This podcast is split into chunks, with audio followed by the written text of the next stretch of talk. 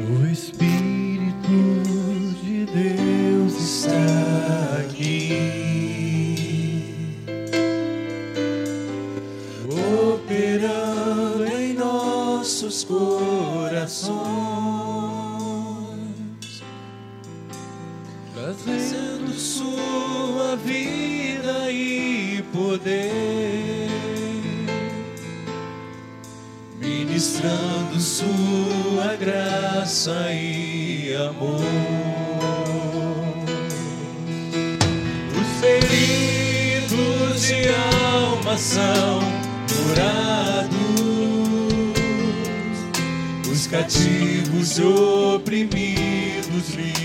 são. Os enfermos e doentes são sarados, pois o Espírito de Deus está aqui. O Espírito de Deus. O texto que tenho para agora de manhã, irmãos, é um texto bem conhecido. Eu gosto muito des- dessa passagem aqui. Essa passagem norteia a minha vida, norteia o meu ministério é, com o casal. É Mateus capítulo 7, 24 a 27. É um texto onde é bem da verdade, é um, parte de um contexto. Esse texto é um texto de um contexto onde, na verdade, é um sermão único. É, Eu estarei me, me reportando, me dirigindo apenas a esses versículos, mas é, esse sermão é muito conhecido como Sermão da Montanha. né? Tem pessoas que pensam que o Sermão da Montanha é aquele que começa é, no capítulo 5 e vai somente até o verso de número 11, mas não é verdade. Jesus vai falando acerca das bem-aventuranças, ele começa o sermão falando acerca das bem-aventuranças. Jesus vai falando depois sobre é, o ser sal da terra, a luz do mundo. Jesus vai falando sobre o cumprimento da lei, o assassínio, o adultério. Né? Jesus vai falando sobre o divórcio, os juramentos, é, o, amar aos inimigos. Jesus fala sobre a prática da justiça, como orar, como devemos orar, né? os tesouros que a gente deve guardar, como deve guardar, a candeia. Ele fala sobre a ansiedade que permeia o coração. E Jesus, portanto, termina é, depois falando é, dos dois fundamentos. Costumo dizer, irmãos, entender que é, é, a gente, como humanidade, tem vivido oriçado a beça nesses últimos dias. Né, Na quarta-feira eu, eu falei aqui, é, no momento da, da, da folia, né, todo mundo entorpecidos, com tudo que está acontecendo, a gente abandona tudo. Nunca vi, não existe no calendário é, brasileiro ou talvez mundial nenhuma outra época que de fato pare é, a sociedade. Acho que nem em período de Natal acontece isso. O carnaval para mesmo. Né? Até falei que nem é, você fazer planejamento de pagamento de conta na segunda-feira, que não é feriado, mas é segunda-feira conhecida como segunda-feira de carnaval para a humanidade. Nem é, o sistema bancário estava funcionando na segunda-feira. Para vocês verem a, a intensidade disso. né? Parece que a gente vai sendo levado ao longo do tempo para não enxergar certas coisas que vão acontecendo e, e- e aconteceu no período do carnaval algo assim muito sério e relevante que muitas vezes passa desapercebido por nós. Né? Só para fazer é, uma, uma memória, trazendo a memória, o Papa renuncia. De modo que é, o maior líder do cristianismo, que não é, não é a igreja evangélica, mas é de fato a igreja católica, o maior líder do cristianismo do mundo, irmãos, hoje está fora, não tem liderança, não tem quem governe, não tem quem aponte a direção. Não tem quem, quem diga para onde seguir. Está sem liderança a pior coisa que tem. E aí eu lembrei na quarta-feira é, a, a palavra do nosso pastor. A pior ordem que, que a ser seguida é aquela que não é dada. Né? Agora, quem é que vai governar? Quem que está se levantando? Quem que está por trás de tudo isso que está acontecendo?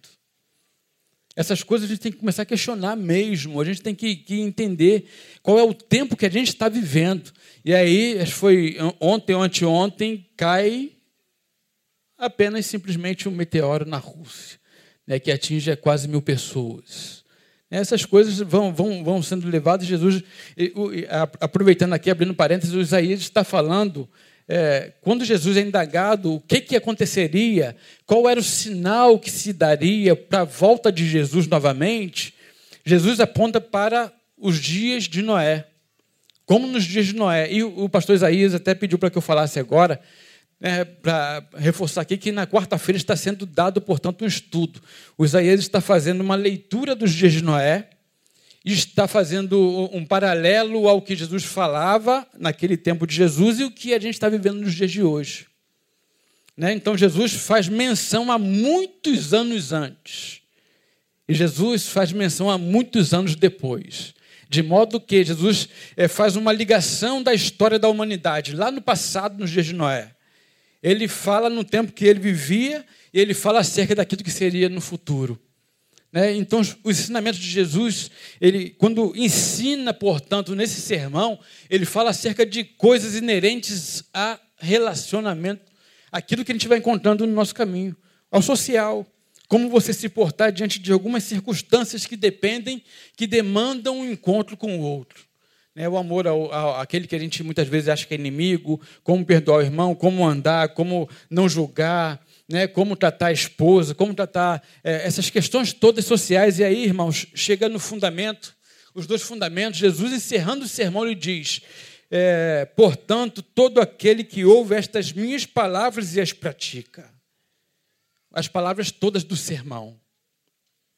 Não houve nenhum outro momento na história, pelo menos do ministério de Jesus, que ele falasse para uma grande multidão. Ele diz: Todo aquele, portanto, que ouve as minhas palavras e as pratica, e as pratica, será semelhante ao homem prudente que edificou a sua casa sobre a rocha. Desceu a chuva, transbordaram os rios, sopraram os ventos, deram contra aquela casa, contudo ela não caiu, porque estava edificada sobre a rocha. Aquele que ouve estas minhas palavras, mas não as cumpre, será comparado ao homem insensato que edificou a sua casa sobre a areia. Desceu a chuva, transbordaram os rios, sopraram os ventos e deram contra aquela casa e ela caiu e foi grande a sua queda. Coincidentemente, o, o, o pastor Paulo acabou de falar sobre Xerém, o que aconteceu com, com, com eles. Né? Foi exatamente uma tempestade que, que alcançou aquele povo. Geralmente, o início de ano é, é dado para essas questões, para esses acontecimentos. Né? A gente teve, algum tempo atrás, Teresópolis, tem agora Xerém, e quem sabe, teve em, é, em Niterói também, lá na, no Morro do, do Buba, né? Bumba, Morro do Bumba. Então, é, é algo corriqueiro. Existem tragédias anunciadas, irmãos. Existem tragédias que a gente vê e percebe isso aqui não vai demorar muito, vai acontecer alguma coisa. Mas existem algumas tragédias que acontecem do nada. De repente, a gente é pego como que de surpresa. Né? Então, é, a palavra de hoje, portanto, é para que você possa estar ligado na, na, na tua existência. Você possa estar ligado naquilo que está acontecendo no teu contexto, no contexto pessoal, no contexto social, familiar, no contexto é, de humanidade mesmo, espiritual. O que Jesus está dizendo aqui, portanto, é a, a, algo que é inerente ao homem do fim. No fim haverá um homem que, que se tornou e se manteve prudente e o homem que foi imprudente o tempo todo. E a imprudência geralmente faz parte da vida do dia a dia. Pode perceber isso.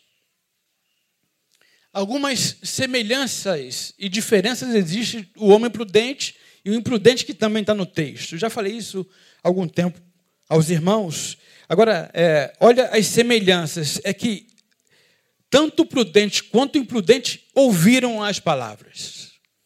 Tanto aqui, portanto, é, dentro desse tabernáculo, onde a gente, por um, alguns instantes, não temos, nós não temos é, um ar refrigerado, existem pessoas que são prudentes e existem pessoas que são imprudentes caminham junto, irmãos.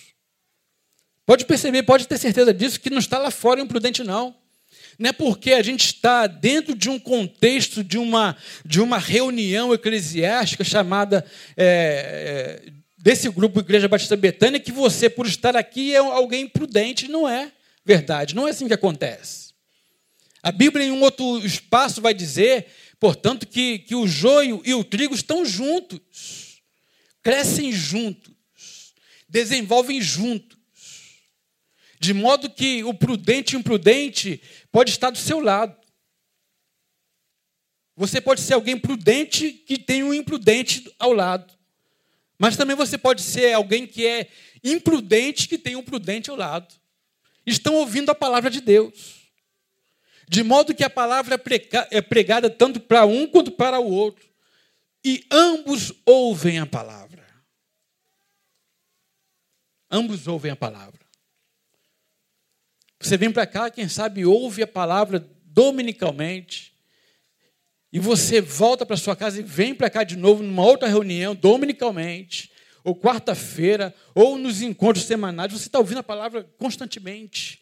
É como que a gente, é, quando prega constantemente, é quem sabe talvez a água mole vai bater na pedra dura e vai, vai, vai entrar, vai encontrar um caminho para quem sabe regar a terra, para quem sabe que essa terra deixa de ser seca e árida e se torne uma terra fértil que dê fruto. Mas o prudente e o imprudente, irmãos, estão ouvindo a palavra. Ambos ouvem. O prudente e o imprudente. Uma outra semelhança. Ambos, tanto o prudente quanto o imprudente, edificam as suas casas.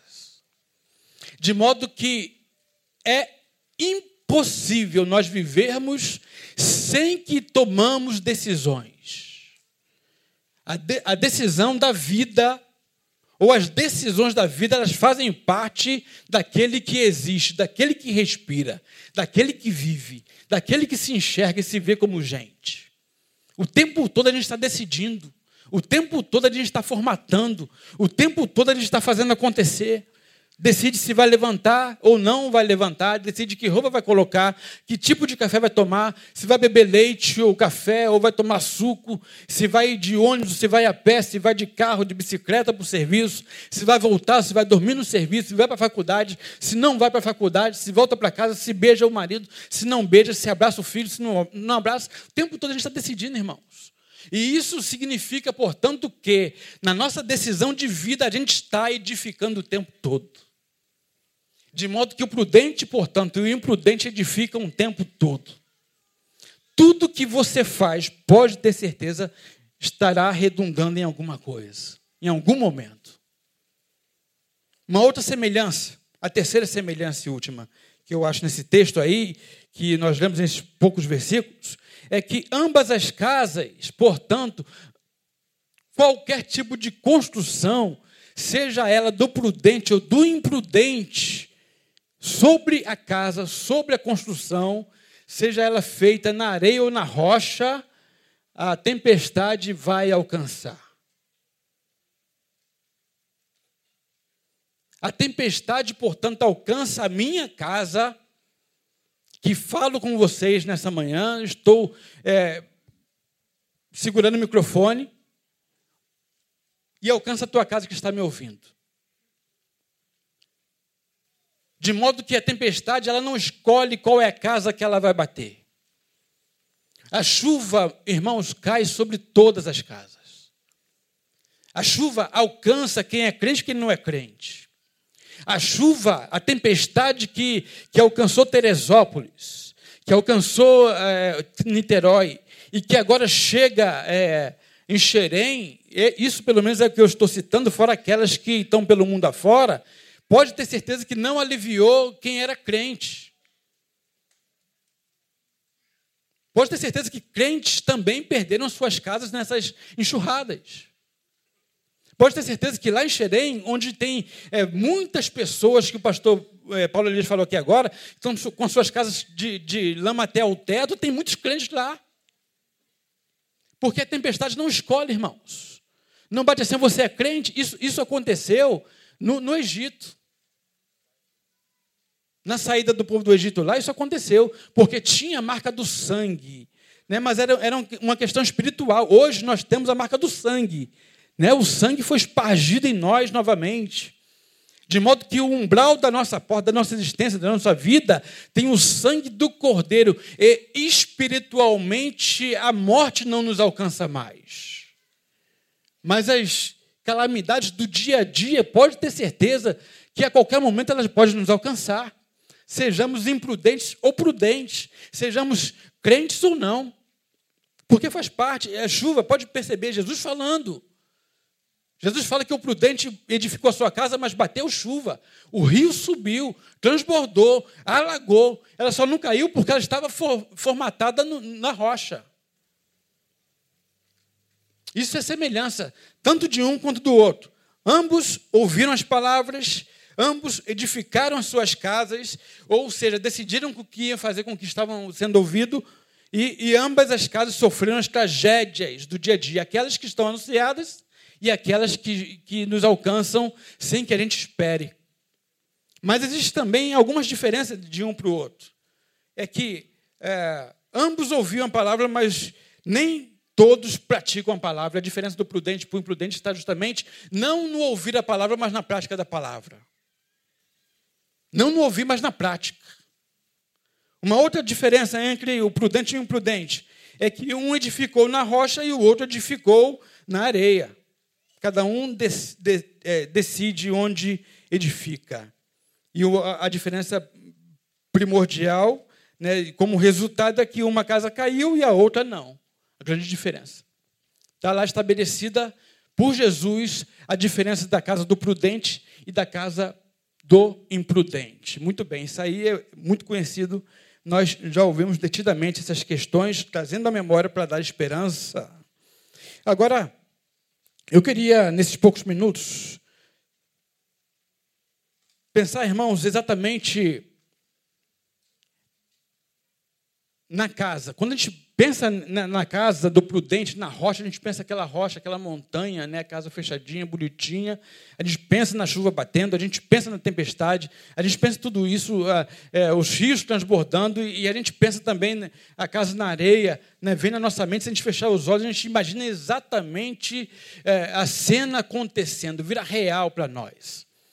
Mas eu queria, nesta manhã, nesses poucos minutos que nos restam, abrir essa casa com vocês. Vamos abrir essa casa, porque a casa que a gente pensa é uma casa fechada. Mas vamos abrir a casa. A minha casa, eu tenho a minha casa, eu tenho a, a, a minha família, a minha família ela tem uma formatação. Eu tenho uma esposa e duas filhas. Você talvez tenha é, a sua esposa ou seu esposo e também duas filhas ou dois filhos, uma filha, um filho, cinco filhos, dez filhos, um filho, nenhum filho, não é casado, é casado, mora com os pais. Cada um tem a sua configuração. Vamos pensar na sua configuração agora. E aí, dentro da tempestade, adentramos a tua casa. Tá certo? Você conhece exatamente quem é que faz parte da tua casa, da tua família. Vamos adentrar essa casa.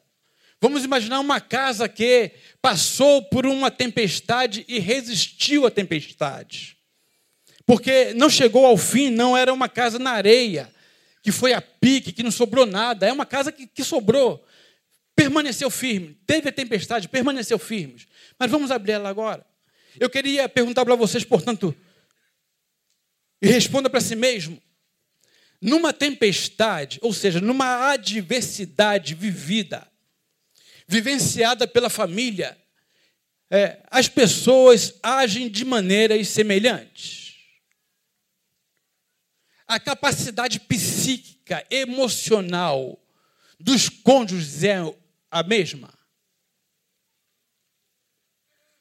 Existem tempestades que às vezes para um foi uma marolinha, para o outro foi um, um, um, Deus nos acuda, irmãos, um, um tsunami. Porque nós não temos a mesma constituição, nós não temos a mesma formatação de construção psíquica, emocional, familiar. De modo que talvez eu queria chamar a atenção, tu aqui, é, nós estamos em fevereiro, ainda início do ano, mas é bem possível que existam casais aqui, famílias que estejam passando por um vendaval fora do comum. E, quem sabe, dentro de um, de um acontecido como esse, você está revoltado com o seu cônjuge porque ele não tem a mesma atitude e ação que você teria na situação que estão vivendo, ou não tem não está tendo a mesma atitude, eu queria dizer para vocês que vocês são singulares. Vocês são diferenciados, vocês são diferentes. Queria chamar a atenção da casa que passa por esses perrengues, que dentro da própria casa, ainda que as casas sejam diferentes, a minha família é diferente, mas dentro da minha família, dentro da minha casa, as pessoas também são diferentes. A forma como eu encaro uma situação adversa não é igual, não é mesmo que a minha esposa vai encarar. E não é mesmo que as minhas filhas encararão. Isso é importante, irmãos. Dentro de um projeto de parceria que a gente almeja para a nossa casa, para a nossa família. E aí a gente percebe que, que é, olhando para a família, os cônjuges têm, portanto, origens diferenciadas. Você é, esquece disso depois que casa, mas você tem que olhar que você, meu irmão, saiu de uma casa que tinha costumes diferenciados da casa que a tua esposa saiu e vice-versa. Existiam, portanto, é, situações que eram muito naturais aqui e que não são aqui. De modo que muitas vezes nós amamos demais ou nos apaixonamos demais e nos casamos quando apaixonados, sem que nos apercebamos, estamos casados não com aquela pessoa com quem nós futuramente teremos que dividir a nossa vida. Você que não casou ainda, uma palavra de Deus para você nessa manhã. Não case enquanto a paixão não passar. A paixão que eu digo pura e simplesmente. Porque vai passar, irmãos. Há um dia a paixão vai passar. E aí a gente vai, está apaixonado, está apaixonado, está apaixonado de casa. E aí não consegue fazer esses links, essas leituras que são importantes para, para uma vida duradoura, uma relação duradoura e sadia. A gente casa com aquele que projetou alguma coisa que me era interessante. Portanto, eu, a priori, se caso apaixonado, estou casando comigo mesmo. Mas nenhum casamento é casamento consigo mesmo. Isso aqui, ninguém olha para isso. A casa está batendo lá, a tempestade. Aí você olha, você fica revoltado, você esquece que a origem familiar, a, a, o seu amado, a sua amada tem história diferente, tem origem diferente, tem sonhos que são próprios, que são deles mesmos. Muitos sonhos, depois de casamento, se tornam esquecidos justamente porque o próprio cônjuge joga lama em cima. O próprio cônjuge tenta ou faz, sem que se aperceba ou percebendo mesmo, ele joga lama em cima do sonho do cônjuge, do amado. Porque afinal de contas, agora casou, tem que viver para mim. Tem que se voltar para mim. E muitos dos problemas familiares se dá exatamente porque o cônjuge não consegue respeitar a, a, a individualidade do outro cônjuge. Você não consegue. E a mulher porque geralmente é assim que acontece, se torna extremamente submissa, se anula em função do marido, porque o marido é aquele que é o provedor, geralmente, na maioria dos casos. O invertido também acontece, irmãos. O marido é provedor, e aí a mulher se submete, aí ela só vira Amélia. Queria dizer para você, meu irmão, em nome de Jesus, nesta manhã, calorosa, ou, ou, ou caliente, quente aqui, abafada que o Espírito possa quebrantar o teu coração, para que você possa perceber que a tua esposa, antes de casar com você, ela já era alguém que tinha sonho. Ela tinha projeto de vida. Ela tinha vontades próprias. Ela tinha necessidade de realizações. E por causa do casamento, quem sabe, talvez a tua casa está passando por uma grande dificuldade porque você não consegue perceber que ali existe alguém, um ser, um indivíduo que precisa se realizar, precisa fazer, precisa é, de fato realizar aquilo que trouxe ela à existência. Só que a gente vai esquecendo isso ao longo do nosso caminho, irmãos. É ou não é, irmãs? marido já, já passou minha calça, a comida já está pronta, já está na mesa, esse suco está muito fraco, está sem açúcar, café está tá amargo, a comida está queimada. E assim vai. O dia a dia vai anulando, vai fazendo com que as nossas esposas, na maioria dos casos, vão fenecendo. De modo que essa casa aqui que Jesus está falando, que a gente só imagina essa casa fechada, essa casa tem chave, essa casa tem morador, essa casa tem pessoas dentro, tem mulher e tem homem dentro. Temos que parar para analisar por que será que talvez a minha casa, A minha família está deteriorando, está se perdendo, está indo água abaixo. A gente esquece dessas questões. Quando falo em casa, em família também, aí eu quero dividir a responsabilidade, irmãos.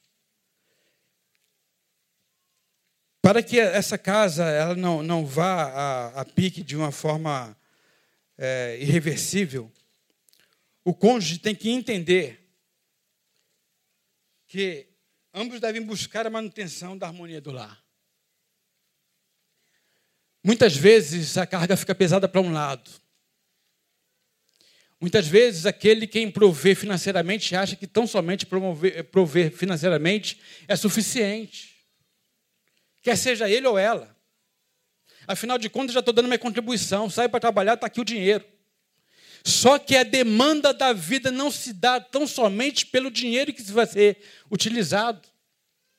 Existe uma demanda fora do comum, irmãos, onde a mulher, muitas vezes, na maioria dos casos, está extremamente esgotada porque ela, desde que abriu os olhos, não para de fazer, de trabalhar o tempo todo, limpando casa, varrendo, cozinhando, botando filho para a escola, buscando filho na escola, e vai e vem e faz a janta. Quando acaba, minha esposa estava até falando, compartilhando comigo. Nessa semana, comigo não, ou de mim, né? É muito fácil o marido, né? Chega ali, tá, tá fazendo qualquer outra coisa, mas tem alguém fazendo a comida para ele, ele vai sentar, vai comer. Só que quando o marido acaba de comer, o que, que ele faz? Maridos? Lava a louça, né?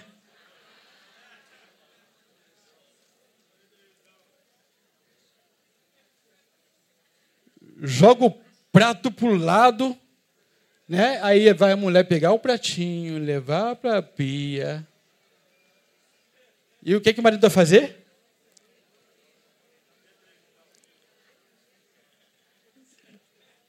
Irmãos, eu estou falando isso aqui para mim também, viu? Como, como eu falei na quarta-feira, quando Gandhi só pôde dizer para o menino não comer açúcar porque ele parou de comer açúcar. Mas tem que fazer, acorda de, acorda de madrugada, irmão. Tua esposa vai ficar é, em casa, mesmo assim, acorda você um pouquinho mais cedo. Faz um café da manhã maneiro antes de você sair para trabalhar. Acorda ela com isso. Faz um café maneiro, vai na padaria cedinho, compra o pão para tua esposa, isso aqui, amada. Tá para você. Pode ser feito, irmãos. A gente tem que, portanto, se superar. A gente tem que crescer. A gente tem que ver de que forma a gente de verdade pode ser bênção na vida da nossa esposa, do nosso esposo. É dividir a carga, irmãos. Quando não se divide a carga, portanto, a tendência é pender para um lado, fica capenga a relação fica capenga, fica pesaroso para um só lado. E muitas vezes por causa da questão financeira, porque eu dou o dinheiro, então eu posso usufruir das outras coisas. Uma coisa triste que eu vejo também, quando eu falo de ambos devem buscar a manutenção da harmonia do lar, é a gente ter um entendimento do que é parceria de verdade. Sabe por que geralmente? Porque a gente, de muito cedo, em alguns casos, começa a, a, a ir para a batalha muito cedo por causa da necessidade da vida, começa a ganhar o próprio dinheiro, é solteiro, cada um ganha o seu dinheiro, você trabalha aqui, trabalha ali, trabalha acolá, e você vai crescendo profissionalmente, você vai evoluindo, você ganha, vai ganhando um pouquinho mais. Quando casa, geralmente, irmãos, a divisão está estabelecida porque o que é meu é meu, o que é teu é teu.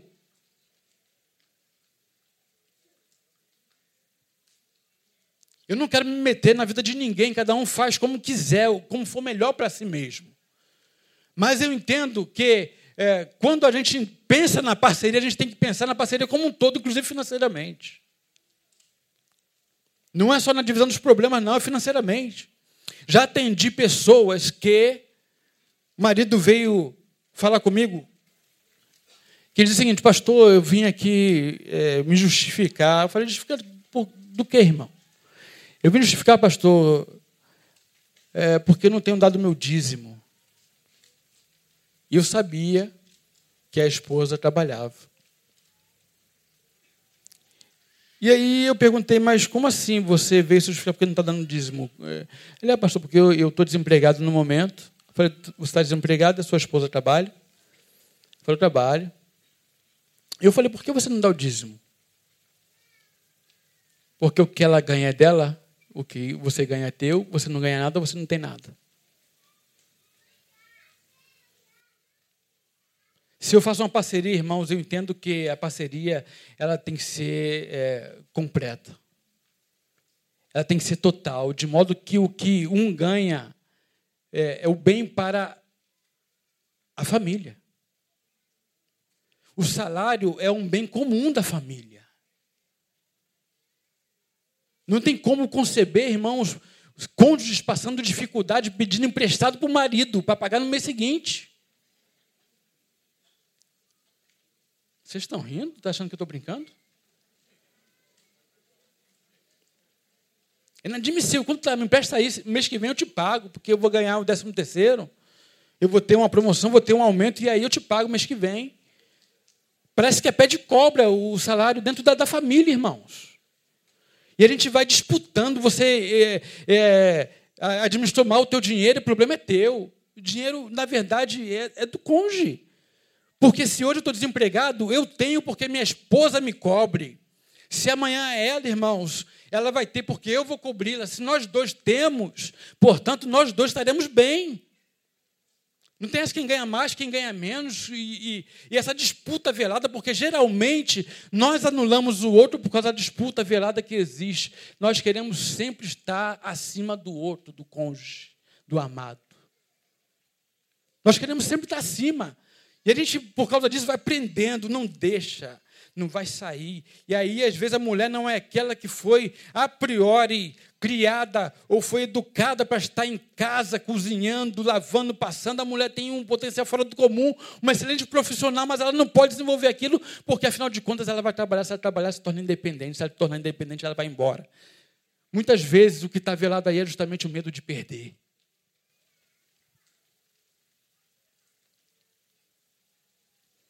Quem tem medo de perder, é, eu, eu, aprendi essa frase com Vanderlei Luxemburgo, não sei se é dele. O medo de perder tira a vontade de ganhar. O medo de perder tira a vontade de ganhar. E muitas vezes porque a gente está com medo de perder, porque se sair de dentro do lar, se for para outros arraiais, não, porque lá, afinal de contas, o que, que eu estou construindo junto com ela? Eu tenho, irmãos, que botar cada vez mais a minha esposa para cima, para desenvolver, para evoluir profissionalmente mesmo. Ela tem que ganhar mais do que eu, glória a Deus por isso. Quando ela ganha aumento, glória a Deus, porque a gente vai ter um, um, um sustento melhor. A gente vai ter uma provisão melhor para a nossa vida. E se eu ganho melhor do que ela agora, mais do que ela, glória a Deus, porque é nosso. Não fica nessa guerra é, particular e, e, e silenciosa o tempo todo. Não tem como uma, uma casa dessa permanecer firme, irmão. Não tem como isso acontecer. Porque essas guerras veladas vão acontecer dentro de nós. A disputa já faz parte de nós o tempo todo. Se a gente não aprender a viver em parceria, porque a parceria é o bem comum para ambos, a gente vai perder a nossa casa. Está ouvindo a palavra o tempo todo, está sendo pregado o tempo todo, mas a gente não aprende a praticar, porque a minha formatação é muito maior. Mas Paulo vai dizer: transformai-vos, é ter uma forma transcendente pela renovação do pensamento. Não vos conformeis. Conformar é tomar forma com com este mundo, mas transformai-vos. É ter uma mente transcendente, que superou, que evoluiu, que cresceu, que amadureceu, e a gente tem que aprender a ter uma família saudável para que ela não seja levada em qualquer tempestade que bata sobre a nossa casa. Isso está inerente também, justamente, a gente saber e aprender a dividir. Dividir responsabilidade financeira, dividir responsabilidade na criação e na educação dos filhos. Como os homens geralmente são covardes nesse aspecto. Como os homens fogem da responsabilidade de dizer, está com dificuldade o teu filho adolescente, você é responsável de igual forma a tua esposa. Tem que ir para reunião na escola, você também pode, está com tempo livre, está de folga hoje, vai lá. Se faça presente. É dividir, é tornar a carga leve. Tornar a carga leve. Ambos devem buscar a manutenção da harmonia, reconhecendo os valores e potencialidades do outro, irmãos. A gente geralmente só olha para os defeitos. A gente potencializa os defeitos, os erros, os equívocos, como que se a gente não tivesse coragem de olhar para nós mesmos. E geralmente nós não conseguimos olhar para nós. Nós não temos na nossa mente com exatidão a nossa própria imagem. Quem disse é Paulo. Lá em 1 Coríntios 13. Ele fala, a gente vê como que por enigma em espelho. E o espelho é aquele que olha pelo espelho. Você olhou, viu a imagem, daqui a pouco você não sabe mais como que é direito. Você não sabe exatamente como é a tua feição. Pode ter certeza disso. E é justamente isso, é uma forma física, mas emocional, espiritual também se dá dessa forma. A gente não consegue olhar e ver os nossos defeitos, as nossas falhas as nossas questões daquelas que geralmente sempre tem uma desculpa pronta para se dar. Eu pisei na bola por causa disso. E a gente vai procurando culpado. Botar culpado em, ali e acolá. E aí, irmãos, terminando essa breve palavra, me veio à mente a passagem de Lucas 19. É uma passagem que eu queria desafiar vocês nessa manhã, para que vocês fizessem exatamente como esse cidadão aqui fez. Lucas 19. Falar de casa também. Diz assim: Tendo Jesus entrado em Jericó, ia passando, havia ali um homem chamado Zaqueu, que era chefe dos colaboradores de impostos, cobradores de impostos, e era rico. Eles procuravam ver quem era Jesus, mas não podia por causa da multidão, porque era de pequena estatura. Então, correndo adiante, subiu a um sicômoro para vê-lo, já que havia de passar por ali. Quando Jesus chegou àquele lugar, olhou para cima e disse: Zaqueu, desce depressa. Hoje me convém pousar em tua casa. Se Jesus falasse para você hoje, irmão, irmã, existem casas que vivem o tempo todo adornadas, manhã, tarde e noite. Mas existem casas que você, para visitar, tem que anunciar com, com muito tempo de antecedência. Se Jesus falasse para você, hoje vou passar na tua casa. Você está preparado para receber Jesus?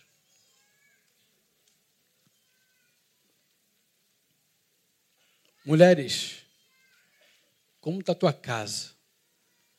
Casa física mesmo onde entra. Está pronta para receber? Ou você tem que ir correndo porque ainda vai preparar um monte de coisa, vai lavar o banheiro? vai arrumar a mesa, o café da manhã ficou todo lá, os pós, né? E aí Jesus chega para aqui e diz: Vou passar na tua casa, meu irmão. Estou falando da casa existencial, né? onde a gente entra, física, geográfica. Mas e a casa do teu coração? Como está? Jesus fala assim: Maria, eu vou passar na tua casa. Se Jesus fala, João, vou passar na tua casa. Como está a tua casa? E aí, na continuidade do texto, olha o que acontece. Apressando-se, desceu e recebeu com alegria. Um homem rico, ele tinha quem fizesse, então não precisou correr para arrumar. Né? Todos os que viram isto murmuravam, dizendo que entrara para ser hóspede de um homem pecador. Mas Aqueu levantou-se e disse ao Senhor: Senhor, olha, eu dou aos pobres metade dos meus bens. E se em alguma coisa defraudei alguém, um restituo quadruplicado. Disse Jesus: Hoje veio salvação a esta casa, porque também este é filho de Abraão, pois o filho do homem veio buscar e salvar o que se havia perdido. Irmãos, tudo que nos cabe no momento de reflexão como essa é justamente a gente ter uma postura que teve Zaqueu. Quem sabe você é alguém completamente imperfeito, como eu imperfeito sou. Deus não olha para a perfeição de ninguém porque ele não procura isso em ninguém, porque ele sabe que não vai encontrar. Mas Deus olha a, a, a coragem de uma avaliação pessoal que não vem de fora. Perceba que quando Jesus vai à casa de Zaqueu, as pessoas murmuravam porque ele era rico, era cobrador de impostos. Mas Zaqueu se desprende do julgamento alheio. Zaqueu não procura em quem colocar a culpa. Ah, eu, eu roubei por causa desse ou daquele. Porque esse cara deixou de pagar o imposto e eu cobrei duplicado no, no mês seguinte. Zaqueu não procura subterfúgio para dar desculpa aquilo que era injustificável. Zaqueu simplesmente, quando ele olha para dentro de si mesmo, a despeito do que estão falando dele, diz: Senhor, eu estou diante de ti para dizer para ti quem eu sou, como eu estou, e eu quero dizer que se aquilo que tu encontrares em mim de maneira equivocada, contra o contrário de tudo que tu querias que fosse a minha existência, eu quero que tu possas, ó Deus, sarar o meu interior. Portanto, irmãos, o pedido de Zaqueu aqui, ele para de olhar para o outro e acusar o outro, botar desculpa no outro, botar a culpa em alguém. Porque afinal de contas, nem tudo que acontece na vida tem que ter culpado. Conversava com Paulo Elias, aí ele falando sobre Xerém, né, aí falou: Poxa, é, é porque aconteceu exatamente, quase que instantaneamente, junto com o que aconteceu em Santa Maria. Eu falei, é, mas o, o, o foco da mídia e da sociedade, o Paulo, na verdade esqueceu um pouco Xerém, porque Xerém foi um, um acontecido da natureza. E Santa Maria não, foi alguém que provocou. Então a gente tem que achar o culpado, tem que dar resposta social. Se torna mais atrativo, irmãos, nós nos escondermos para culpar o pai. Eu sou assim porque o meu pai fez isso comigo, porque falou isso comigo. A minha mãe agiu assim comigo, não me tratou com carinho. Ah, foi meu irmão que era o preferido da minha mãe e do meu pai. Foi fulano de tal. E a gente vai botando desculpa em tudo para justamente justificar aquilo que às vezes é injustificável. Deus não quer saber quem foi o culpado de você se tornar o que você é hoje. Deus quer ouvir de você, Senhor, olha para mim. Portanto, pressuposto básico para que a gente tenha a nossa casa sendo edificada sobre a rocha e a gente começar a olhar para aquilo que está acontecendo hoje. Para que eu sou, quem eu sou nessa relação como eu contribuo de forma favorável para que essa relação seja saudável? Como eu contribuo para que a minha esposa se torne cada vez uma, uma mulher muito mais atraente, cada vez mais? Que ela cresça cada vez mais, que ela evolua cada vez mais. E se quiser me deixar, irmãos, azar o dela. É assim que eu penso quanto ao meu casamento. Não quero que ela me deixe. Amo minha esposa, quero ficar com ela até a morte. Mas se ela quiser me deixar, meu irmão, ela que está perdendo. E ela tem que pensar a mesma coisa em relação a mim. Porque a relação começa em mim. Eu tenho que amar a mim antes de amar a ela ou qualquer outra pessoa. Jesus ensina isso, irmãos. Isso não é ser egoísta, não. Amar ao próximo como a ti mesmo. Então, tudo que eu dou para ela, eu tenho que ter por mim primeiro. Mas que eu vou trabalhar para que ela se, se torne cada vez melhor, vou. E os meus filhos, a educação das minhas filhas. De quem é a responsabilidade? O que, que eu estou fazendo? Como eu estou ensinando? Os meus atos, as minhas palavras, as minhas atitudes, as minhas escolhas, o respeito ao próximo, o que é que eu estou produzindo para gerações futuras? De modo que quando eu olho prudentemente para minha casa, eu não estou olhando só para minha casa hoje, eu estou olhando para minha casa futura, para minha descendência, para aqueles que vêm depois, para uma sociedade mais qualificada, equilibrada e sadia. Temos que tomar, portanto, irmãos, nesta manhã, em nome de Jesus, responsabilidade daquilo que é nosso como responsabilidade, não do outro. Jesus pede para abrir a tua casa porque Ele quer adentrar ela. Jesus nunca se conformou em ficar do lado de fora, batendo o tempo todo. Porque essa casa aqui de Mateus, essa casa estava fechada. Mas eu pedir para que você abrisse a tua casa.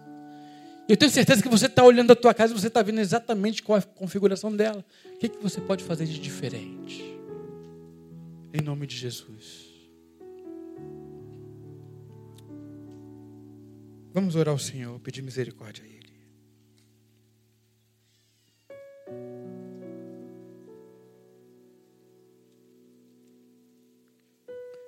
Deus possa estar nos dando capacidade, irmãos, de fazer a leitura correta do nosso cônjuge. Aprender a buscar a manutenção da harmonia do lar, daquilo que me compete fazer. Aprender a ser humilde reconhecer os meus erros e diminuir as fraquezas que existem no meu caráter. Porque quando tudo isso é feito com amor, fica muito mais simples, mais leve, mais fácil. Vamos cantar uma canção. Fazendo dela a nossa oração e depois a gente vai estar encerrando a nossa reunião nesta manhã. O Espírito de Deus está aqui. Operando em nossos corações. Trazendo vida e poder, ministrando graça e amor. É bem possível, irmãos, que a tua casa, a, a, a casa de vocês estejam prestes a cair. Início do ano. Até porque não, não tem data específica para acontecer. Quem falou que é só para junho? É para agora, irmão. Mas pede misericórdia ao Senhor aí, pede para que Ele restaure, ouça a voz de Deus e pratique a palavra. É a prática da palavra, se superando, irmãos. Eu não estou conseguindo dar esse passo, dar uma palavra de, de bênção, de edificação para o meu esposo, que ele pisou na bola tantos anos. Ai, que dificuldade. Dá a si mesmo, irmãos. Se supere. Não consigo mais falar que amo minha esposa porque ela me maltratou tanto com palavras de baixo calão que, que me ofenderam em função de uma dificuldade que eu passei de momento financeiro, porque estava desempregado. Mas diga que a ama e que a deseja. Quem sabe o teu filho está passando por um momento tão difícil, se sentindo sozinho. Porque antes ele achava que tinha muitos amigos e por causa dos amigos abandonou a família, desobedeceu os pais, caiu nas drogas. E você quer com uma forma de orgulho deixá-lo quebrar a cara, deixa para lá. Mas diga eu te amo, filho, não vou desistir de ti. O Espírito de Deus está aqui neste lugar, irmãos, operando em nossos corações, trazendo vida e poder, ministrando graça e amor. Os feridos são curados. Vamos louvar em nome de Jesus. O Espírito de Deus está aqui, operando em nossos corações,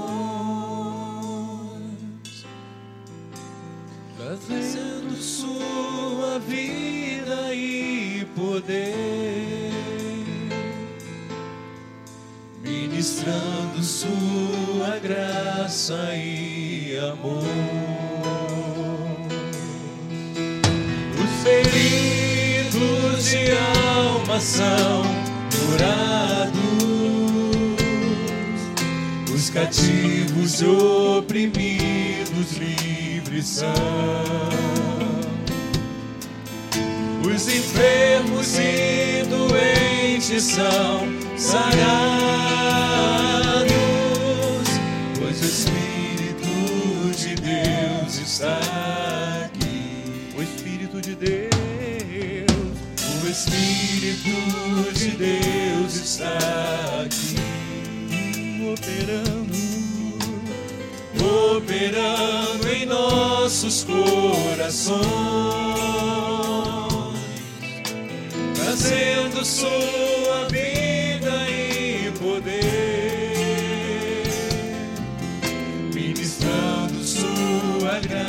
graça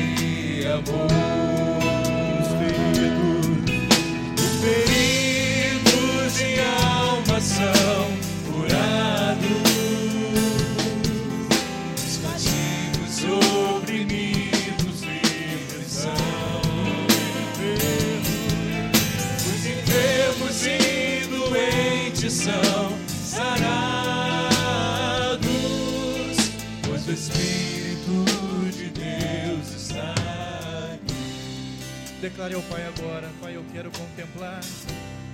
Pai, eu quero contemplar Sua glória e majestade. Pai, eu quero te adorar.